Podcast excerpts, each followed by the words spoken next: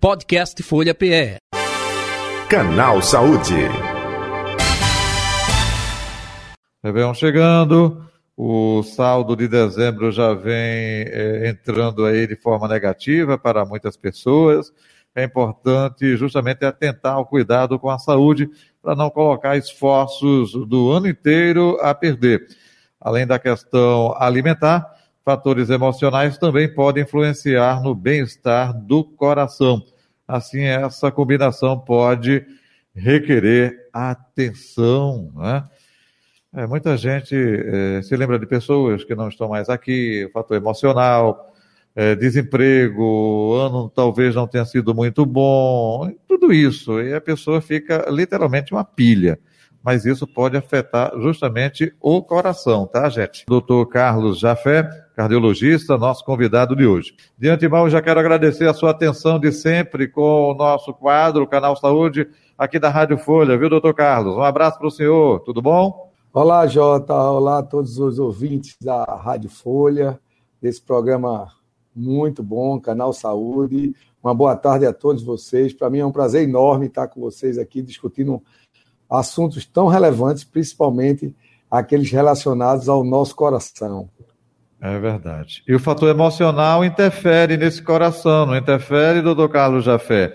É, mágoa, é, dificuldade, tristeza, enfim, é, por perdas de parentes, enfim, é, tem uma infinidade aí de situações que pode, vamos dizer, sobrecarregar esse coração. É isso?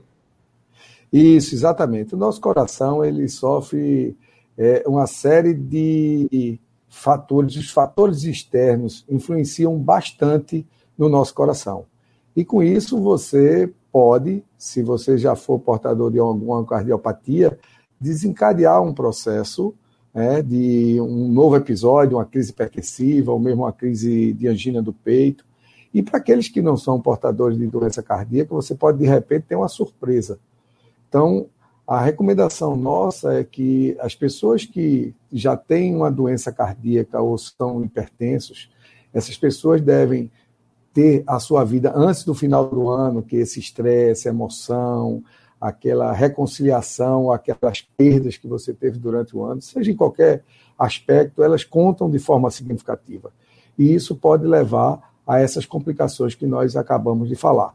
Então, para aquelas pessoas que têm já uma doença estabelecida, é importante que tome seus remedinhos na hora correta. Remédio na hora correta, no café, no almoço, no jantar. Mesmo se você for para uma confraternização na, na sua casa ou na casa de familiares. Então, isso é muito importante que tome seus remedinhos na hora certa. Importante que os fatores que levam a esse desencadear de uma doença nesse momento é justamente esses fatores externos, a alegria, a emoção, a tristeza, e associado a uma série de outros fatores que vem associado, que é exatamente o consumo de bebida alcoólica, várias comidinhas, aquelas comidinhas gostosas do final do ano, que quando se juntam, elas podem trazer um problema maior. Entendo. O senhor falou, olha, tome seu remedinho aí, normalmente. O, o, doutor Carlos Jafé, tem muita gente que diz assim, é, não vou tomar não porque corta o efeito. É, opa, cardiopata tem que tomar e corta o efeito, isso é mito, hein, doutor? Isso é mito. Na verdade, mesmo que você vá consumir é, bebida alcoólica ou qualquer tipo de alimento que não seja dentro do seu dia a dia, você deve tomar sua medicação na horinha correta. E é importante que estar bem hidratado. Tome uma quantidade de líquido satisfatória de 2 a 3 litros de água neste dia, ou todos os dias. Pratique a sua atividade física. Se você já faz sua atividade, não deixe de praticar sua atividade física, porque você está nos últimos é, dias do ano, não. Faça suas atividades normais, alimente-se bem, é, faça um lanche antes de, da ceia, antes desse momento de confraternização com seus familiares, da chegada de um ano novo, e esses cuidados são importantes para você não ter uma surpresa. Então, é fundamental uma hidratação é, rigorosa, né, a medicação no horário certo, fazer seus hábitos normais do dia a dia, mesmo agora no final do ano. Lembrando que nós já estamos com um saldo, como você falou aí, de várias confraternizações, da, do Natal, que foi a semana passada. Né? Então, tudo isso é, já são fatores que estão pontuando é, para uma descompensação de qualquer doença cardiovascular. Perfeito. É, outro detalhe também que eu gostaria de colher a sua opinião. É, o batimento normal de uma pessoa é, é, é de quanto, doutor? É, quando existe essa sobrecarga é, pelo fator emocional, aí pode ser tanto de tristeza quanto de alegria também, não, não pode? Eu digo isso porque é, eu é, era e ainda acompanho, mas mais no passado, fã da Fórmula 1, e às vezes colocava no piloto lá, justamente para saber o batimento cardíaco dele, né? Olha só, adrenalina subindo, momento da largada, o coração tá, meu Deus, cheio, cara, cara vai explodir lá dentro. O, o que é normal, não é, no batimento é, de uma pessoa e o que pode levar ao excesso e até a complicação, um infarto, é quando chega no patamar de quanto? É, na verdade, o, o, a frequência cardíaca normal é de 60 a 100 batimentos por minuto. Tá? Esses fatores externos que nós conversamos, a alegria, a tristeza, o estresse, a emoção, eles fazem com que haja uma descarga maior de adrenalina, como você falou, e isso faz com que aumente a frequência cardíaca. E aumentando a frequência cardíaca, automaticamente a gente já vai ter um aumento da pressão arterial. Então, naquele paciente que já sofre de pressão alta, que deixou de tomar seu remédio ou não está bem controlado, na hora que você aumenta a pressão arterial, você pode ter um evento cardiovascular naquele momento. Ao mesmo tempo, quando você tem essa sensação, que você tem esse estresse, aumento de frequência cardíaca, você de repente pode instabilizar uma placazinha, uma placa que nós desenvolvemos ao longo da nossa vida, uma placa de cálcio com gordura, seja ela é, nas nossas artérias coronárias, mesmo que seja uma placa pequena, de repente você há uma, um, desencadeia esse processo, uma ruptura dessa placa, e isso leva a uma obstrução do vaso, que é o que a gente chama do infarto agudo do miocárdio. Então, esse estresse com aumento de frequência cardíaca pode levar essas pessoas a desencadear um infarto agudo do miocárdio, uma crise hipertensiva ou mesmo uma crise de angina do peito, que é aquela dor, aquele desconforto, aquela opressão no peito, né? Então, isso você precisa ter todo cuidado. Então, se você não tem é, uma cardiopatia e vai periodicamente a um cardiologista e você faz uma avaliação periódica, você está relativamente protegido de um episódio como esse. E se você já tem uma patologia cardiovascular, uma doença do coração, seja ela uma doença coronariana ou mesmo seja uma hipertensão, tomando seu remedinho, estando bem controlado, você com certeza vai ter um, uma festa de final do ano tranquila, sem intercorrências do ponto de vista do coração. Perfeito. Doutor Carlos Jafé, é, é, importante tudo isso que o senhor é, é, é nos traz, né? fala, esclarece, orienta né? para o nosso ouvinte, para o nosso espectador também aí do YouTube, do Facebook. Agora, é, é doutor Carlos, por exemplo,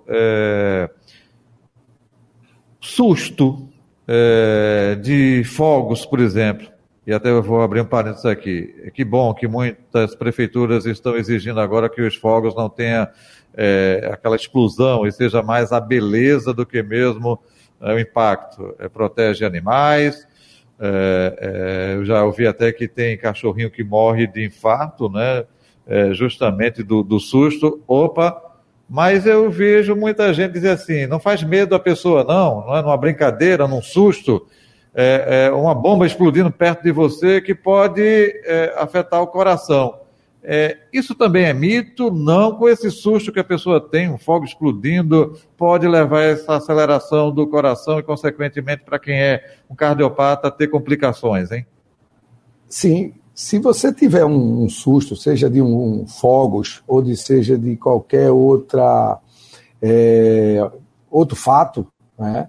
Se você é, já é portador de uma doença cardíaca, você pode sim ter um infarto, você pode fazer uma crise hipertensiva, aumento da pressão arterial, porque isso é uma coisa vai depender muito da sensibilidade de cada pessoa. Algumas pessoas não que são mais sensíveis, essas vão sofrer mais, porque na hora que você tem um susto, você tem um aumento é, súbito da frequência cardíaca e isso pode levar a complicações. Logicamente, é, isso vai depender de pessoa a pessoa, de doença a doença. Então, se você pega um paciente que, uma pessoa já idosa, e que já teve um infarto, já foi operado, ou já fez uma angioplastia, ou mesmo aquele que não fez nenhum desses procedimentos, ele pode, de repente, diante de um susto, ele ter um, um evento cardiovascular, sim. Ok. É, nosso convidado de hoje, doutor Carlos Jafé, cardiologista, é, conversando com a gente no canal Saúde, não somente agora para o Réveillon, mas um cuidado que a gente deve ter é, constantemente no dia a dia. Doutor Carlos Jafé, outro detalhe também, é, muita gente não sabe que tem alguma doença, né, um cardiopata, é, não faz o exame. É, qual o exame que a pessoa deveria fazer é, para quem tem histórico familiar, não é? alguém que já teve infarto ou infartou na família? ou não, aquele que nunca teve, mas a partir de que idade a pessoa deveria fazer um exame específico para saber se o seu coração está ok, se você é um cardiopata ou não. Se fala muito no teste da esteira, mas o teste da esteira é só para quem faz academia ou não? A pessoa deveria fazer esse teste aí é, para saber como está o funcionamento. Gostaria que você falasse um pouco sobre isso também, doutor Carlos. Veja, nós temos vários exames complementares. Se você considera uma pessoa que já tem um fator de risco, que tem uma história, uma história familiar de cardiopatia na família, de infarto, de angina, né, principalmente se for do sexo masculino, com menos de 55 anos de idade, ou do sexo feminino com menos de 65 anos de idade, isso é um fator genético hereditário de grande relevância. Então, essas pessoas devem procurar um cardiologista de forma bem precoce. A nossa orientação é que nesses pacientes, pelo menos a partir dos 40 anos de idade, essas pessoas devem procurar um cardiologista, fazer uma rotina de laboratório de exames de bioquímica, onde você tem condições de checar sua glicemia, seu colesterol, seu triglicerídeo, seu ácido úrico, checar a função da tireoide, função hepática, função renal, e aí você tem pelo menos uma base. Naqueles pacientes de baixo risco, a gente pode sim. Você tem um teste ergométrico, que é o teste de esforço, um teste simples, que você pode estressar aquele coração numa esteira ergométrica e aí avaliar o coração tanto do ponto de vista de isquemia, do ponto de vista de arritmia, até mesmo do ponto de vista de hipertensão, apesar de não ser o exame padrão para é, o padrão ouro de avaliação de níveis pressóricos. Você tem também o ecocardiograma, que você consegue fazer uma uma avaliação estrutural, anatômica da função do teu coração. Esses são exames básicos dentro da cardiologia. Nos pacientes com a faixa etária maior, maior principalmente aqueles maiores de 50 anos de idade, tanto o homem como a mulher, e a mulher muitas vezes afetada pelo período do climatério, que começa já a partir dos 40 anos e vai até os 64 anos de idade, e essas mulheres passam a ter uma complicação maior das doenças cardiovasculares. Nós temos outros exames que são exames importantes é, que nós podemos estratificar o risco desse paciente e, pelo menos, fazer uma previsão do risco de doença cardiovascular futura e, inclusive, tratá-lo dentro das metas que a, a, literatura hoje nos apresenta. Então, você pode fazer um ultrassom com Doppler de artéria das carótidas, dos vasos que é, levam o sangue para nosso nosso cérebro. Nós temos como fazer um, um, exame simples, uma tomografia do tórax com score de cálcio, é, sem contraste, onde a gente consegue avaliar se existe placa de cálcio ou não, de forma precoce, e deixar aquele paciente dentro de uma meta que a literatura é, nos orienta. Tá? E naqueles pacientes que já são com idade bem mais avançada, ou mesmo são portadores de hipertensão, a gente tem um ultrassom total do abdômen, que você pode dar uma, uma, um rastreio rim, fígado, vasos, principalmente a aorta. Então, esses são os exames básicos dentro da cardiologia que nós temos como avaliar de forma precisa, prevenir, estratificar o risco de você ter ou não. E dentro do que hoje, nós temos hoje aplicativos de telefone, de smartphone, que você tem, ó, dizer que se aquela pessoa já tem é, uma placa de ateroma é, na carótida, nas coronárias. Você tem que dizer, inclusive, do ponto de vista de probabilidade de você vir a desenvolver ter um infarto, ou ter uma angina, ou ter um AVC nos próximos 5 ou 10 anos. Então, hoje a medicina evoluiu, evoluiu bastante em termos de métodos complementares, métodos de imagem, que podem nos dar uma grande informação no tratamento. Além disso, hoje nós temos um arsenal grande de drogas, de medicações que surgiram, que a gente tem como hoje tratar aquela pessoa que tem a sua plaquinha lá nas coronárias, mas que não tem isquemia, e você pode avaliar isso com um simples teste ergométrico ou com a cintilografia do miocárdio, que você alia o estresse do ponto de vista funcional e a resposta é, das, suas, da, da, das suas artérias coronárias no fluxo sanguíneo para irrigar o nosso músculo cardíaco, que é o miocárdio, e aí você tratar de ponto de vista de medicação e deixar Entendo. aquele paciente dentro da meta. Hoje, dentro da cardiologia e dentro da medicina, a gente tem metas estabelecidas para os pacientes de acordo com a estratificação do risco. Então, você que está nos escutando nesse momento, é, se você não vai a um cardiologista, principalmente se você tiver acima de 40 anos de idade, procure um cardiologista, faça uma avaliação cardiológica detalhada que nós temos como prevenir para que você tenha muitos e muitos réveillões na sua vida, é, e fique tranquilo, sua família toda tranquila e todos. A gente tem algumas doenças que são de origem genética, que muitas vezes nós só descobrimos na fase adulta. Uhum. E a gente descobre muitas vezes é, esses pacientes são totalmente assintomáticos, ele não tem sintomas. E a gente vai discutir num simples exame, colher uma história detalhada, examinar, tocar no paciente, ver os pulsos, aferir a pressão arterial, contar a frequência cardíaca e fazer um eletrocardiograma, que é um exame básico. Dessa forma, você tem como prevenir as doenças cardiovasculares. E eu digo sempre: prevenir é sempre o melhor remédio. O melhor remédio é a prevenção. Perfeito. Doutor Carlos Jafé, até é, o senhor falou aí do eletrocardiograma, e até há, há uns meses eu entrevistei um colega seu aí, é, até de especialidade. Para mim, o eletro já era coisa ultrapassada, né? É, a tecnologia, enfim, tantos exames aí. Ele disse: não, Jota, o eletro continua nas UPAs, qualquer alteração é feito o eletro, se existe alteração, é o médico da UPA é, é, orienta a pessoa, olha, procure um especialista, enfim, é, tem todo esse contexto, né, doutor Carlos? Isso, o eletrocardiograma é de grande valia para a gente. Imagine você que um paciente que chega hoje com dor torácica numa unidade, numa UPA, numa unidade de pronto atendimento, ou num hospital de referência de cardiologia, ou mesmo de clínica de, de, de, urgência geral, ele, ele deve fazer, se ele tem qualquer tipo de desconforto torácico, ele deve fazer um eletrocardiograma até 10 minutos da sua chegada. Esse é o protocolo internacional de dor torácica. Por quê? Se você tem uma dor torácica e você tem uma alteração no eletrocardiograma que nós chamamos de supradesnivelamento do segmento ST, esse paciente está tendo um infarto, independente de qualquer outro resultado.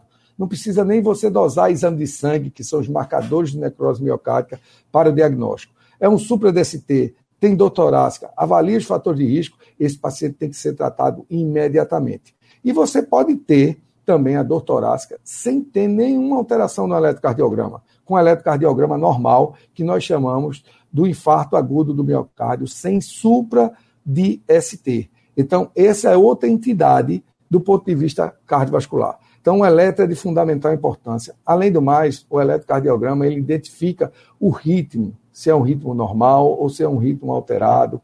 Ele identifica outras coisas, como, por exemplo, uma arritmia a gente pode dar, só dar o diagnóstico de uma, uma arritmia com, a, com um eletrocardiograma. Então, um exame básico, assim como os outros, por exemplo, um ecocardiograma hoje, ela está se tornando para o cardiologista um exame semelhante a um eletrocardiograma, que uhum. quase todos os pacientes devem fazer pelo menos um ecocardiograma, porque muitas vezes o eletrocardiograma é normal, mas o ecocardiograma mostra alteração de musculatura, disfunção, hipertrofia do músculo cardíaco, que muitas vezes o eletrocardiograma não nos mostra. Então, o que é importante é uma história clínica detalhada, com todos os seus fatores de risco, juntamente com um eletrocardiograma e um exame clínico detalhado.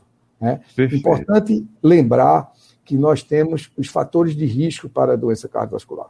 A gente falou aqui do fator é, genético, hereditário, que eu uhum. citei, principalmente naqueles que têm é, pai ou mãe, pai tiver um evento cardiovascular com menos de 55 anos e mãe com menos de 65 anos, mas devemos levar em consideração a hipertensão, que é uma doença muito grave, muito grave, e que muitas, muitas vezes as pessoas não aceitam ser é, hipertensas. Então, é muito importante o tratamento da hipertensão é, é, é, arterial, que acomete cerca de um terço de todos os brasileiros ou da população do mundo inteiro.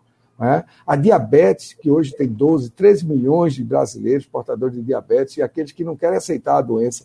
A diabetes é uma doença silenciosa e que acomete os vasos, principalmente os vasos do coração. Então, muito importante, a dislipidemia, o aumento do colesterol, o aumento do triglicerídeo, a obesidade, uma coisa que não é só a obesidade aquele que tem um índice de massa corporal acima de 30, mas aquele também com sobrepeso. Então, se você junta vários fatores de risco, como a hipertensão, a obesidade, a diabetes, o colesterol alto, juntando com a vida sedentária. A gente sabe que a atividade física hoje ela é extremamente benéfica. Recentemente nós tivemos uma publicação diminuindo até a incidência de câncer de mama em mulheres com atividade física. Diminuir a incidência de uma doença chamada pré-eclâmpsia na gravidez com atividade física regular. Então veja a importância que tem a atividade física. Além de do tabagismo, cessar o tabagismo, né? isso é outra coisa importante. E o consumo de álcool, que nessa época tem muito, e a gente vê que os jovens hoje estão bebendo cada vez mais. É, o álcool, ele pode ser consumido, mas ele tem que ser consumido de forma moderada, com moderação. Essa questão do consumo de álcool exagerado, isso vai trazer problema para esses jovens que serão os, os adultos do futuro. O, o, o, doutor Carlos, vou até aproveitando essa sua deixa, quando o senhor fala em bebida aí, aqueles energéticos é, é, que o pessoal é, toma por aí, é, pode desencadear a arritmia. Deixe, é, é, me permita, porque a arritmia pode ser causada também por fator externo, né? Vou falar aqui algo pessoal, né? eu não gosto de falar pessoal aqui, não, mas serve de exemplo para muita gente. Há mais de 10 anos eu tive pneumonia. E depois eu fiz um tratamento não é, é, é, é com aquela é, maquininha não é, da, da, fumacinha respirando, enfim, Sim. nebulizador. E é, depois, com o tempo, eu me acordava, parecia mais que o meu coração ia sair pela boca, de madrugada. Eu ficava mais nervoso ainda. O que é que está tendo? fui ao médico no começo, depois foi que eu vim descobrir que tem um tal, vou até citar o nome, tal de Berotec que eu inalava justamente para fazer a nebulização, né, para liberar uhum. o, o, os brônquios, o pulmão, que dava essa reação. Depois foi que o médico veio descobrir que, ah, você está tomando nada não, não fez nada. Vai, diz, teve pneumonia, teve, qual foi a medicação? Ah, doutor, me traga a receita, Berotec. Então tem fatores externos eu coloquei o exemplo particular meu que foi lá. Mas esses energéticos também, fim de ano, bebida, pode causar arritmia? Pode. Sim. Não só os energéticos, como essas drogas que nós chamamos de broncodilatadoras, e aquela questão que você citou, por exemplo, um susto, de repente, numa pessoa portadora de uma cardiopatia, ele pode, de repente, desencadear uma, uma arritmia, uma arritmia de maior gravidade, de maior complexidade. Esses fatores, e, e, e os jovens hoje, eles adoram beber a, a, acompanhado desses energéticos. E ele tem uma série de substâncias que interferem no coração, interferem na pressão arterial, e isso pode trazer um grave problema para esses, esses jovens. Eu já atendi em meu consultório várias pessoas que usavam energético não só para comemorações com o uso de bebida alcoólica, mas como um, uma, um pré-treino para ir para uma academia. É, e muitas vezes essas pessoas estavam apresentando hipertensão. E quando a gente cessou esse tipo de, de, de, de droga, porque a gente pode dizer que é uma droga, né, essas pessoas normalizaram os níveis pressóricos. Então, isso é importante porque o nosso coração ele sofre fatores, ele sofre dos fatores externos. Então, a emoção, a alegria, a tristeza, né, um susto, e essas drogas, como por exemplo os energéticos e também as drogas, algumas drogas broncodilatadoras, como você citou, o Berotec, elas são drogas que podem, que aumentam a frequência cardíaca e podem desencadear arritmia e até elevação dos níveis pressóricos. Isso não só essa, mas outras drogas também podem provocar essas arritmias. Nós temos arritmias benignas, mas nós temos arritmias malignas. É, e quando você associa, por exemplo, o energético ao consumo de bebida alcoólica de forma exagerada, você pode ter uma arritmia chamada fibrilação atrial. A fibrilação atrial hoje é a arritmia mais frequente, mais comum nessa população que consome energético e junto com bebida alcoólica. O álcool em excesso ele irrita o músculo cardíaco e ele induz arritmia. E junto com um energético, mais ainda. E você lembrando que esse tipo de arritmia, se não for revertida de forma imediata, é, você pode levar a processos de tromboembolismo. O que é isso? Ele forma microêmbolos a nível do átrio do coração, da câmara do coração, e aquilo vai lá para a nossa cabecinha, lá para o cérebro, e leva ao que nós chamamos de um AVC isquêmico. Né? Então imagine você consumiu energético, bebida alcoólica e fez uma fibrilação atrial e levou você a, uma, a essa arritmia que levou a uma complicação da arritmia que seria uma fibrilação, que seria um AVC. Então veja a gravidade desse, desse do uso dessas drogas. Então usem com muita cautela. Energético, procure evitar. Álcool de forma moderada. Isso é a nossa orientação para esse momento de festa, hoje, amanhã e depois, é, várias confraternizações. Então, vão com moderação para poder nós passarmos vários e vários réveillões. Comercial lá, né? Beba com moderação. Isso, doutor, Carlos Jafé, muito obrigado pela aula, literalmente, viu, que o senhor uh, nos uh, passou aí com relação a vários assuntos, né, relacionados com essa questão aí, cuidar do coração. Onde encontrá-lo nas redes sociais ou telefone do consultório? Fique à vontade. Jota, muito obrigado por essa oportunidade fantástica, conversar de coisas que nós gostamos, que é cuidar das pessoas e cuidar dos corações. É, quem está é, tá nos acompanhando pode nos seguir lá no nosso Instagram, que é o dr.carlosjafé, e lá você tem todo o contato comigo, seja pelo WhatsApp, ou seja nos nossos consultórios, que nós atendemos hoje no Hospital Santa Jona Recife e atendemos no Encore Diagnóstico do Coração. Nós estamos à disposição, aqueles que porventura escutaram a nossa, a nossa entrevista aqui e queiram fazer um check-up, vai lá que nós fazemos o seu check-up a qualquer momento. Um grande abraço, desejar a todos vocês um feliz ano novo, um 2023 com muita esperança, com muito amor, com Amém. muita fraternidade, que é isso que a gente deseja e que a gente tenha um 2023 melhor do que 2022. Amém. E isso faz bem para o nosso coração. Todos fiquem com Deus. Amém, assim seja, doutor Carlos Jafé, é, e com muita saúde, diga-se de passagem. Só lembrando. Com é, certeza. Do dr. Carlos Jafé, Jafé, Jafé. se escreve J-A P-H-E-T, não é isso? Exatamente, exatamente. Lá no meu Instagram, você tem, entrando na minha bio, você tem como marcar consultas comigo, tanto no Encol como no Santa Jona Recife. Valeu, obrigado, um abraço, tudo de bom, fique com Deus. Um grande abraço, amigo, até mais. Está aí o doutor Carlos Jafé, não é? colaborando sempre aqui com o nosso canal Saúde na Rádio Folha, agradecendo também a você, ouvinte e espectador. Podcast Folha PE. Canal Saúde.